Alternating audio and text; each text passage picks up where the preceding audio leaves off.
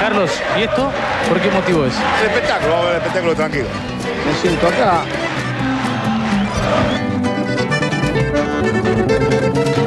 ¿El ingreso de bebidas alcohólicas? No, señorita. Estadio. No, señorita, yo tengo, tengo por el 50 Código años de cancha. No tiene bebida alcohólica, señorita, tiene Gatorade. En la vida como hay como dos maneras de nostalgia, o por lo menos en el tema que vamos a abordar hay dos maneras de nostalgia que me parece que habría que diferenciar. Una es la nostalgia a nivel personal, que es eh, por ahí un, un artefacto de la conciencia que te sirve para pensar en, en tiempos mejores y, y cosas así a- en el momento en el que por ahí no estás tan bien. Y el otro es el que se establece o la relación que establece el mundo del arte con la nostalgia, que lo usa como una manera de, como de regurgitar contenido cuando se queda sin ideas. Mercado, Y- sí. Claro, y lanzar nuevas maneras de, de- de empaquetar lo viejo, ¿no? De, algún modo.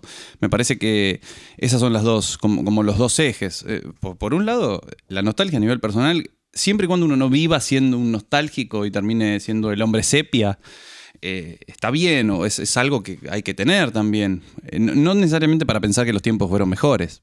Sí, yo encuentro un componente medio reaccionario también en el exceso de nostalgia. Me parece que poner el mejor tiempo posible eh, en pasado es un poco peligroso. Sí, y un poco miedoso, ¿no? No, no es, no es un- como una señal de, miedo o de, de tenerle miedo por ahí a, a- a la idea del futuro o de, o de lo que puede pasar eh, en la medida en que seguimos viviendo y no, no nos aferramos a un pasado que ya no, no está y que nunca es tan idílico como lo pensábamos también, ¿no?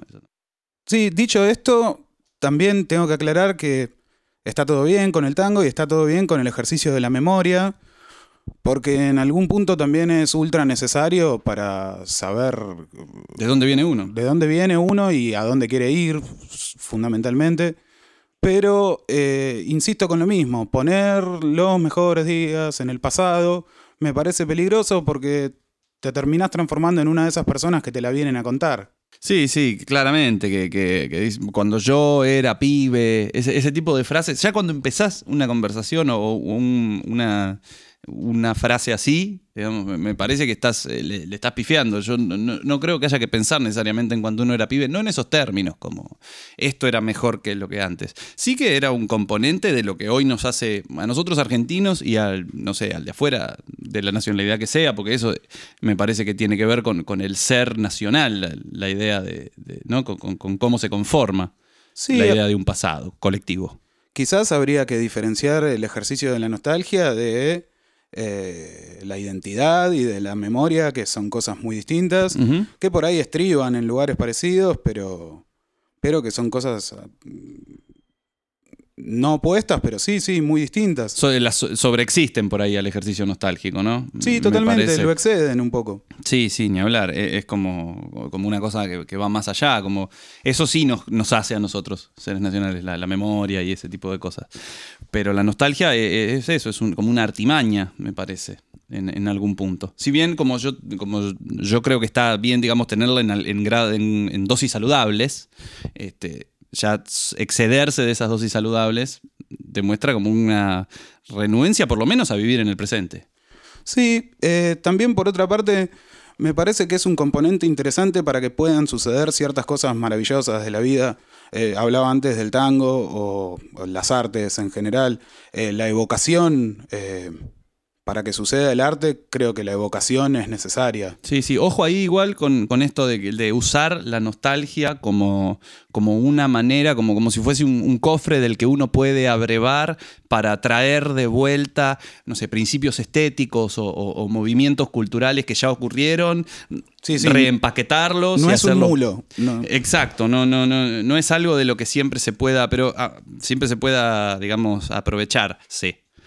Pero a mí me parece, sí, que al menos en, en- en- en las artes o lo que se, se llama, no sé, cultura popular, hay como una dosis peligrosa de nostalgia, en tanto ya la nostalgia es un ciclo cada vez más corto. Sí, sí eh, Tener nostalgia de la década pasada, la por ejemplo, me parece, por favor, pero si la viviste, ¿qué, qué nostalgia podés llegar a tener de algo que, que- que viviste y que cuando estabas viviendo no, no te parecía tan bueno? Porque a nadie le parece tan bueno. Sí. eh, una banda tributo a Radiohead, por ejemplo. Exactamente, ¿cómo puede pasar una cosa así? Digo, obviamente puede pasar y pasa, pero la idea de que, viste, vi- vivir con nostalgia el Y2K, por ejemplo, digo, pero no, no, no. Y también hoy lo vemos mucho en la idea de que vuelven... Nostalgia del dial-up. Claro, vuelven los 90, vuelven los 80, en, en las, por lo menos en, en eso, en la cultura popular, donde nosotros por ahí nos movemos, no solo vuelve la- le- lo- no vuelven los movimientos artísticos, sino los, los principios estéticos, las maneras de, de vestirse, ¿no? E- ese tipo de cosas. Y, y es un ciclo cada vez más corto, o sea, no terminó de pasar la década que ya la estamos llorando. Pero pará, ni siquiera vuelven los, los principios estéticos, ni siquiera vuelven los movimientos, vuelve cierta impostación, o sea, Por supuesto, una idea eh, medio kitsch, medio camp de lo que debería ser este, el movimiento, ¿no? O, o- o- o- o la- la- la- una estética regurgitada a través de la modernidad, sí, en todo vuelve, caso. vuelve una pose que es más bien la, la, la respuesta del mercado a un movimiento que en su momento ha sido original y ahora vuelve como un producto, digamos, eh, no es que... Veamos que podemos rapiñar de esto. Claro, claro, tal cual. Abrieron no. una solo fútbol y sacaron, sacaron tres fotos. No, no nace de vuelta, no sé, Ruth Gullit. eh, Exacto, sí, no, no, o, o sí. O, o otro, Morrissey. Otro Eddie Vedder, sí. No, claro. no, no. eh, pasan. Hay bandas de covers. Sí, sí, o, o incluso eh, la- las man- esto que yo digo, de- a mí por ahí una de las cosas que, más me fijo es- son las maneras de, vestirse o las maneras de, estéticas de, ponerse pilcha. Este, vuelven de, lugares así tipo, ahora están, por ejemplo, de moda los 80 de nuevo, y vos decís, pero era, estaba, eh, estaba tan bueno. Hay necesidad. Claro, eh, o sea, estaba también, digo, y ahí hay un ejercicio nostálgico que se está convirtiendo como en, como en una, una buena manera de hacer dinero fácil, ¿no? Porque no estamos creando nada nuevo, simplemente estamos tomando lo que a la- a- al, no sé, al público le parece más a- agradable o aceptable de esto y vendiéndolo como si fuera nuevo o como volvió tal cosa, mirá qué bueno. La remera de Unknown Pleasures es la nueva remera de los Ramones. Por ejemplo, ¿ves? Y, cada vez vamos, a ir más, más lejos en eso, ¿viste? O sea, eh, cada vez va a haber más estéticas eh, que en su momento fueron significativas por todas las buenas razones, que se transforman en, en- ubicuas por razones completamente diferentes, porque están en las vidrieras y porque están en, en- los cuerpos de, de- de modelos fotográficos. Entonces, digo, ahí es donde uno dice, "Mm, algo está pasando con, con- con el ejercicio nostálgico, ¿no? Y por otra parte, ojo, porque yo, a ver, no sé si es nostalgia, porque si esta suerte de revival lo va a curtir una generación que no es la que atravesó esos años, Claro, que no lo vivió. sino va a ser una añoranza de cosas que no han vivido nunca. Ujú. Es eso, es esencialmente eso. Eh, Supongamos, si yo ahora me pusiera a contarles cómo tomé Ginebra con Luca Prodan y eso nunca hubiera sucedido, eso es más cercano a la farsa que a la nostalgia. Claro, bueno, pero ahí está, ahí está, ahí se está, se está transformando algo que por ahí es valedero o es válido o sirve o no sirve como, como personas en, la farsa de, de- de- de sí mismo, digamos. El sentimiento original ahora es, es como falseado por una necesidad marketinera, comercial, no sé. ¿Van, ¿Van a volver los jugadores de fútbol con cubanas? Y con short- eh, eh, pantaloncitos bien cortitos, ¿viste? Eh, ¿Vuelven los bigotes al fútbol? Ya están volviendo. Volvieron las barbas, volvieron las barbas setentosas, por ejemplo, ¿ves? Eh, ¿Ves como todo? es- son, como cosas estéticas que. Ahora es hipster esa barba. Por supuesto, antes era fea, simplemente. Antes en, eh, había que afeitarse, ¿viste? Y bueno, igual, eh, con los bigotes igual tenemos todo un tema acá en este país, ¿viste? Eh, Hubo que sacárselo en un momento porque Sí, porque medía mal. daba, daba garca, entonces se lo sacaron. Este, ahora seguramente va a volver, este, va a volver así más ochenteado. Pero es eso, digamos. Tom Selleck. Por ejemplo, ¿ves? Y la camisa rosa abierta en el pecho. Pero, ¿ves? Ahí está donde, donde está la, la- como la impostación, porque lo mismo que hasta hace unos años era no era aceptable o era mal visto, Ojotas con jean. justo con Gin Gin Nevado. Pues podemos seguir toda la tarde así, ¿eh? Uh, sí, no, no empecemos. Pero digo, ¿dónde está el. ¿Dónde empieza ese- esa perversión? ¿En, en qué momento no- nos dimos cuenta de que la nostalgia era algo rentable y empezamos a, a jugar con eso como si fuera un juguetito? Y obviamente, como todo juguete, lo rompimos, ¿no? A mí me parece, mientras más de estos asuntos hacemos, más me parece que hablamos de lo mismo. Yo creo que detrás de todo eso está el Siempre. mercado. Siempre hablamos de lo mismo. El mercado, y no Gabriel Mercado, que un No. saludo a Gabriel Mercado, que todo bien, lo queremos mucho. Yo lo Sí, quiero sí. mucho. Vos lo querés Eh, mucho. sí. Basta de gallinearla, ya no, puedo, empecemos. no puedo, no puedo. Sino eh, el mercado, señor. Sí, es que. Nuevamente vomitando productos que ya funcionaron antes. Y si ya funcionó antes y ya dejé pasar un tiempo prudencial, la gente. Pero el tiempo cada vez es menos prudencial. Ese es el problema. El problema es que ya ahora lo sacan sin hornearlo directamente. Te lo venden a vos para que lo hornees. Te lo venden prefrito en todo caso, ¿viste? No, incluso capaz son los remanentes de aquella época. Por supuesto que son los remanentes de aquella época. Sí, sin dudas. Eh, eh, esta idea de. A ver. Esta idea que en algún momento fue tan loable de rescatar artistas de una determinada época y a través de ese rescate, yo eh, acá estoy hablando de lo musical, ¿no? Eh, a través de ese rescate, lograr que se junten y hacer algo feliz con eso y, y como un, un retorno agradable. Hoy se junta cualquiera, viejo. Cualquiera se junta, ¿eh? Sí, eh, yo tengo ¿Para qué? Yo tengo ganas de, de juntar una banda que no haya existido nunca. Claro, es eso, eso es lo que hay que hacer. Hay que, hay que armar una historia apócrifa de una banda y juntarla. Sí, exactamente. Eh, de hecho, Mirá qué buena, qué manera de hacer dinero. desde este lugar quiero anunciar la vuelta de los Piranha. Los, claro, y, y ¿sabés qué? Si, si aparecen tres fotos o un video en YouTube más o menos mal grabado, En VH, eh, tipo. VHS con, eh, Con linitas, claro. Seguramente algo va a salir de ahí, porque ahora este, el negocio está ahí, ¿viste? No, como no hay ideas, esto es igual, es una opinión absolutamente personal, no hay una idea novedosa que sea fácil de vender, sobre todo, porque la idea novedosa está, nosotros lo hemos, eh, digamos, repasado y, y seguramente lo seguiremos repasando, las ideas novedosas no se murieron, ¿eh? Pero no son fáciles de vender, no al principio. Entonces, lo que es fácil de vender es lo que ya, como vos decís, lo que ya funcionó, incluso si ha funcionado en dosis muy bajas. Entonces, ahí está la cosa. En, eso es lo que el tiempo que estamos trasuntando. Y lo, lo preocupante, o por lo menos, eh, de nuevo, para mí, lo preocupante es que eso mm, augura mm, un mal futuro para la, para la cultura en sí, porque si vos te vas a seguir retroalimentando de lo que pasó antes, ¿en qué momento vos vas a crear un canon del cual te puedas seguir retroalimentando? En algún momento se va a cortar la soga. Sí, eh, ahora que decís esto de que cada vez rescatan cosas de más acá, hace poco en un diario de tirada masiva estaban hablando eh, y nombraban, yo no los voy a nombrar ahora, ¿no?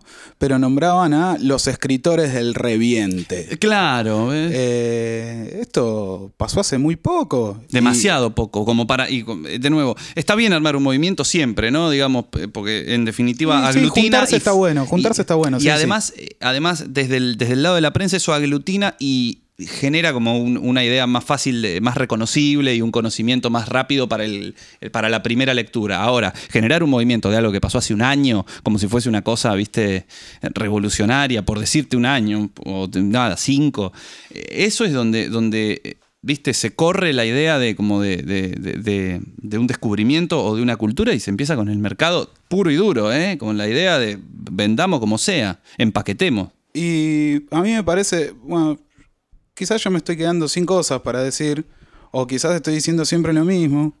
Eso, eso mismo es la nostalgia como, como componente reaccionario. Cuando vos revisitas una cuestión por el solo hecho de que funcionó antes sin ninguna ligadura afectiva. Y sí, sí, sí. con esa cuestión, Sin si ningún concepto por detrás. no, y si no, como me compré la valijita de, o sea, me compré eh, el disfraz de, Sí, la remera de Non-Pleasures. exactamente porque antes se vendió mucho, entonces ahora voy a editar un disco parecido, una remera parecida, lo que sea. Ahí no hay amor. No. Eh, No hay remembranza siquiera. No, no, hay evocación. no No, hay no, no, no, evocación. es otra cosa. Ahí lo que hay es un estudio de mercado.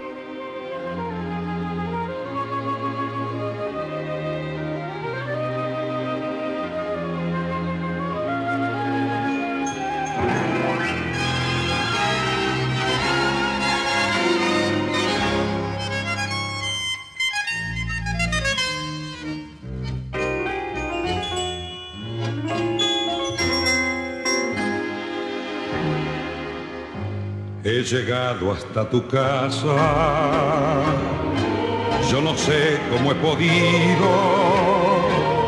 Si me han dicho que no estás, que ya nunca volverás, si me han dicho que te has ido, cuánta nieve hay en mi alma, qué silencio hay en tu puerta. Al llegar hasta el umbral, un candado de dolor me detuvo el corazón. Nada, nada queda en tu casa natal, solo telarañas que teje el yuyal y el rosal. Tampoco existe y es seguro que se ha muerto al irte tú. Todo es una cruz, nada, nada más que tristeza y quietud. Nadie que me diga si vives aún, dónde estás para decirte que hoy he vuelto arrepentido a buscar tu amor.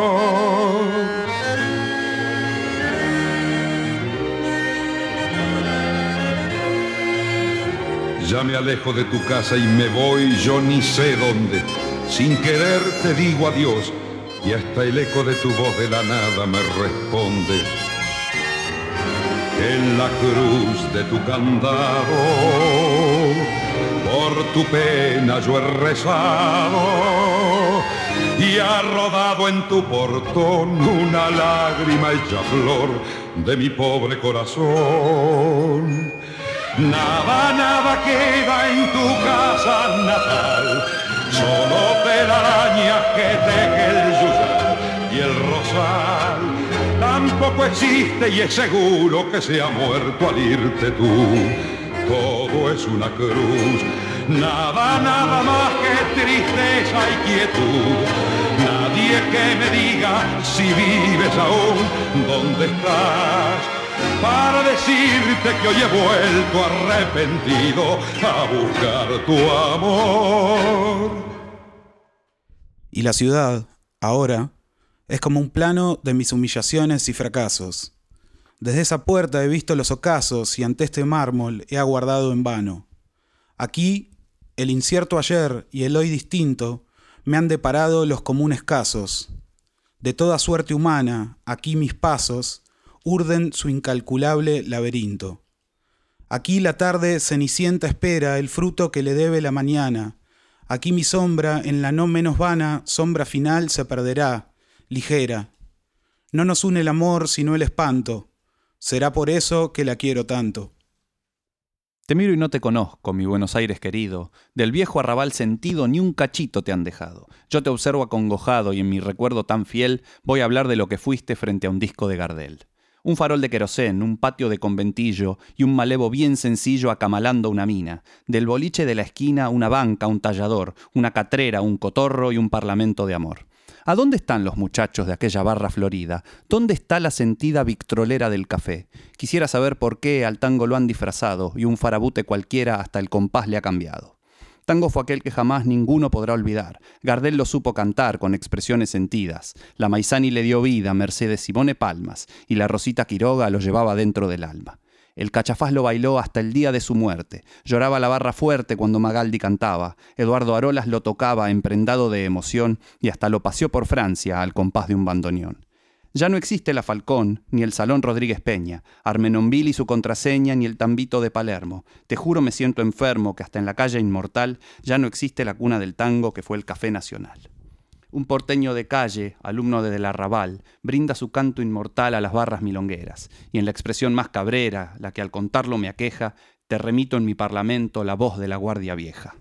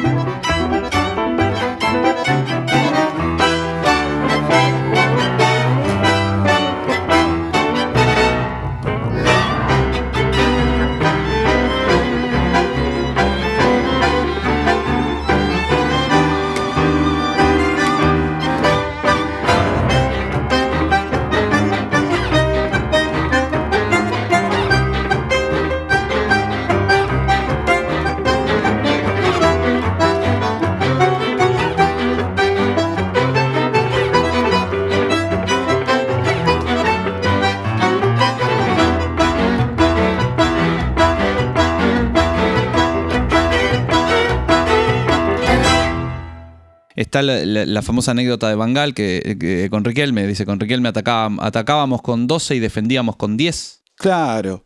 Si lo que importa ahora es defender con 11 y atacar con 11, digamos, porque es claramente esos fantasistas que vos decís no, no, no, no tienen lugar. Y eso, eso es esa es la razón por la que nosotros estamos tan nostálgicos, o no, no sé si nosotros, pero por la que se tiene tanta nostalgia con el fútbol de antes.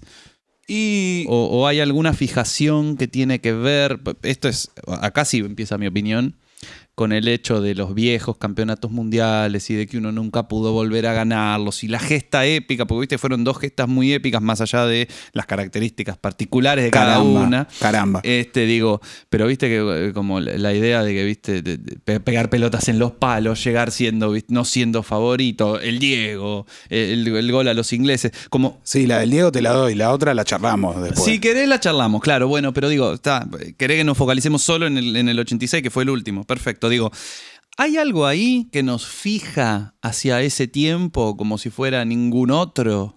Y yo voy a volver a lo que. Nada, yo. Debo, debe ser que soy piñón fijo. Tengo tres ideas y las repito todo el tiempo. Pero. Los Ramones hicieron una carrera de eso, no te sí, preocupes. sí, no, pero bueno, los Ramones son. ah, un saludo a los Ramones. Eh, por otra parte, eh, me parece que hay un ejercicio medio cruel. Eh, de, de la nostalgia en ese sentido, decir, no, porque los muchachos del 86, Los muchachos del 86. los códigos, eh, vestuario eran lo de antes, ahora los jugadores no se identifican con los Todos clubes, tiraban para el mismo lado. etcétera, etcétera, todo- una perorata ahí que está bien, no sé, eh, por ahí yo soy muy pibe, andas a ver. Yo no lo viví, sí, está bien. Yo, supongamos, empecé, siempre partamos de la base que yo no lo viví eso. Ahora bien, Eh, yo disfruto muchísimo del fútbol como se lo juega hoy cuando está bien jugado. Preguntale- no sé, preguntale a Guardiola si no entiende de fútbol. Por supuesto. Y yo creo que más allá de aquellos lauros, este, que son eternos, como bien dice nuestro himno, eso no nos lo quita nadie. Me parece que hay que mirar un poquito para adelante, muchachos. Las comparaciones, la- las ideas de, de- de- del antes y ahora, como antes esto, la época en que todos daban el alma y ahora lo- no, no dan ni la cuenta bancaria. Digo, no, muchachos, porque si no,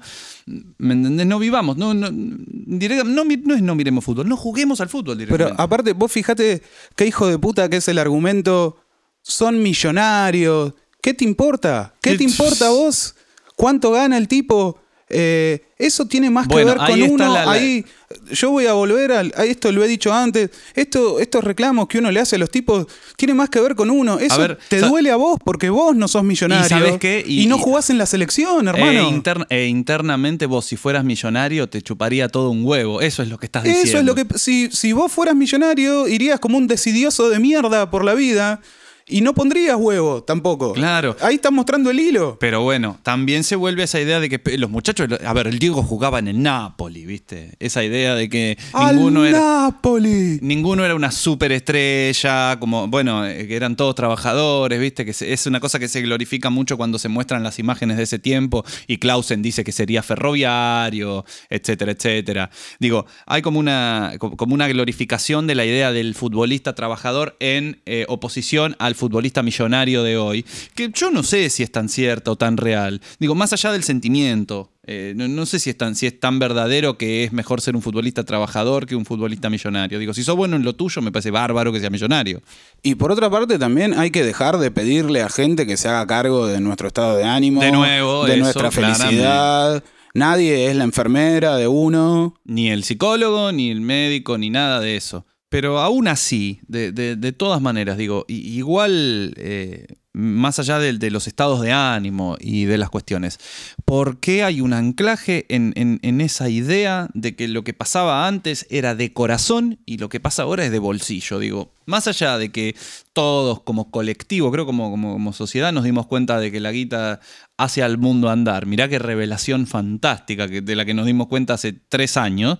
Este, ¿Por qué se piensa que antes no? ¿O por qué se piensa que, que- había más corazón antes? pues, eh, pues había un acercamiento mayor al amateurismo, por ejemplo. Yo no creo que sea así, ¿eh? personalmente, pero digo... Yo creo que hace por lo menos, de- o sea, desde que yo tengo memoria, por lo menos, eh, y me parece que la época de la generación anterior también, los jugadores ya vivían una vida distinta del laburante común. Por supuesto, donde la pegaban, la pegaban, ¿eh? Y está bien, ahora la idea, sé que cunde más la idea del chico que se va a Europa después de jugar 20 partidos de lo que cundía antes, donde había pibes que por ahí hasta los 22 años se quedaban acá en, Ar- en Argentina y después se iban, tipo, no sé, Pablito Aymar, por ejemplo. No estoy yendo tan lejos. Este, pero igualmente, eso no, no, no hace a la, por lo menos no a la calidad humana, supongo, digo, del, del- del tipo. Pero ¿no? aparte, le vamos, a Más caer, allá de- le vamos a caer al pibe que se va a Europa y que quiere salvar a la familia. Digo, el hilo se corta siempre por lo más delgado. Sí, ni- más ni allá de que. Más allá de que. mm, de que si yo. Si yo fuera bueno y jugar en primera, yo querría jugar en mi club toda la vida. Pero si te. Vos tenés que salvar a tu fliga y te ponen la valija adelante. eh, yo vas a jugar al Shakhtar Donetsk. yo me voy a jugar con, con Gio Moreno a la China, qué sé yo. Sí, eh, no, ni hablar. Pero bueno, no, no, es eso. Para mí la- la- la- es la, gran oposición de la que hablamos, donde la nostalgia se termina convirtiendo en algo reaccionario y pernicioso. Y peligroso. Claramente peligroso. Porque por los viejos de la San Martín, carajo. Sí, claro, porque te fija en una idea de que, bueno, pero este no es el, el- el famoso paladar negro o el pedigrí o la, la idea de que antes. Los viejos puteapibes. Un pibe que erra un pase en el segundo partido en primera. Murmullo. Y claro, no, la hinchada está impaciente. La hinchada no está impaciente, son Bueno. cinco viejos pajeros. Los viejos puteadetés también, ¿eh? Los viejos que no quieren, que no les gustan los procesos, que no les gustan los proyectos, que donde, ¿me entendés? Piden la idea de que por favor se sostenga algo que represente al club, pero donde pierden cinco partidos lo quieren echar al toque al técnico, ¿eh? No lo bancan ni cinco partidos. Eso es terrible porque eh, antes acá sí vamos a usar un ejercicio nostálgico positivo, sí había proyectos y procesos a largo plazo, digamos, entrenadores de muchos años. Y eso se perdió claramente, y se perdió por, por una cuestión de impaciencia, me parece. Sí, de impaciencia y también de sponsors, de dinero, de, De, vuelta. representantes, otros otros amigos, amigos de este espacio ya. Eh, de vuelta es el mercado imponiendo sus tiempos, sus leyes sobre algo que debería ser mucho más hermoso de lo que ya es, que ya es mucho. Claro, pero la, la, eh, eh, yo no sé si el mercado, yo no sé si acá sí en, en- en el tema futbolístico te impone el pasado como, como un tópico. Ahí sí eh, ha- hay como una disociación, ¿no? Porque si te impusiera el pasado como un tópico, No, no es el mercado el que impone un pasado como un tópico, sino el que acorta los tiempos, eso los seguro. tiempos de los Eso técnicos, los seguro. tiempos de los pibes. No queda ninguna duda. Eh, ahora, me parece que como reacción tenemos a los viejos de la San Martín que te dicen, no, pibe, esto es todo negocio. Cuando jugaba, no sé, Hermindo Her- Nega. Hermindo Nega, claro, la máquina. Eh, eso eran jugadores. Sí, que parece ya una, una- como una perorata, como un, como un, Un sketch de cha-cha-cha. Es como un sketch, sí, totalmente. Y ahí, viste, es donde, donde se pierde un poco la, la- la- la esperanza también, la expectativa de, que- de- de que algo pueda ser mejor de lo que era, de, de lo que era antes. O de pensar el antes, pensar el antes como, un- como una panacea, ¿viste? Y si lo mejor ya pasó, digo, pegate un corchazo, negro. Claro, porque- no, no vengas más a la cancha si, si ya, si, no, si querés ver todos equipos que jueguen como la máquina, pues ya no se juegan más como en esa época. Digo, el tiempo pasa y, y pasa de verdad, y pasa en estas cosas, y evoluciona de alguna, de alguna forma u otra. Ya hablamos de esto, pero esta gente que dice, no, yo a recitales no voy más, yo a la cancha no voy más, yo... No, sí, bueno, eh, ahí tenés una reacción positiva. Por lo menos no te pintan de negatividad todo lo que encuentran. Por lo menos ya no van, ya, ya no participan, ¿viste? Se, se extraen de la discusión. En, en, digamos, en detrimento de los que sí participan, pero piensan que ya no van a encontrar nada interesante en eso. Y ahí es donde a, mí me pega, por lo menos, eh, muy mal ver que, que- la idea de un, pasado idílico, que es algo muy positivo, ser- sería hermoso que todos tuviéramos un pasado idílico atrás la idea esa termina siendo una cruz. Sí, totalmente. Y por otra parte, si estás fijado en el pasado, no hay presente posible. No, y futuro menos. No, futuro menos, pero si vos estás constantemente eh, consumido por la, por la remembranza, te perdés, Por el lauro, sí, sí. te perdés del presente. Digo, los que están constantemente comparando a Maradona con Messi o a Messi con Maradona, como les guste más, eh, ¿no lo ven hacer goles al, al pibe? No. No, no les interesa, digo, eh, ¿qué, les in- qué, qué- qué es lo que les, qué, qué es lo que importa ahí? A mí se me escapa.